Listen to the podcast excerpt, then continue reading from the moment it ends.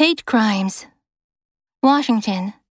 Hailing it as a rare contemporary example of bipartisan cooperation in Washington, President Joe Biden on Thursday signed legislation intended to fight anti Asian hate crimes, which have escalated in the United States during the coronavirus pandemic.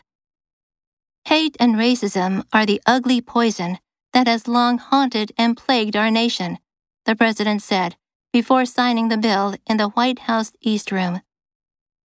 The law establishes a new Justice Department position to expedite the review of COVID 19 related hate crimes and provide support for local law enforcement agencies to respond to such violence. It also is intended to improve hate crime data collection and establish telephone hotlines and online reporting of such acts.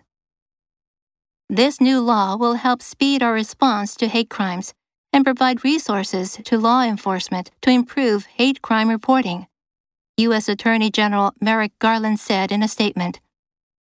The law will assist law enforcement in targeting its efforts, which will help to prevent these devastating crimes and to respond efficiently and effectively to crimes when they occur. Only one U.S. Senator voted against the bill which also gained wide support from Democrats and Republicans in the House. Anti Asian hate crimes surged by 150% in major American cities in 2020, according to police data.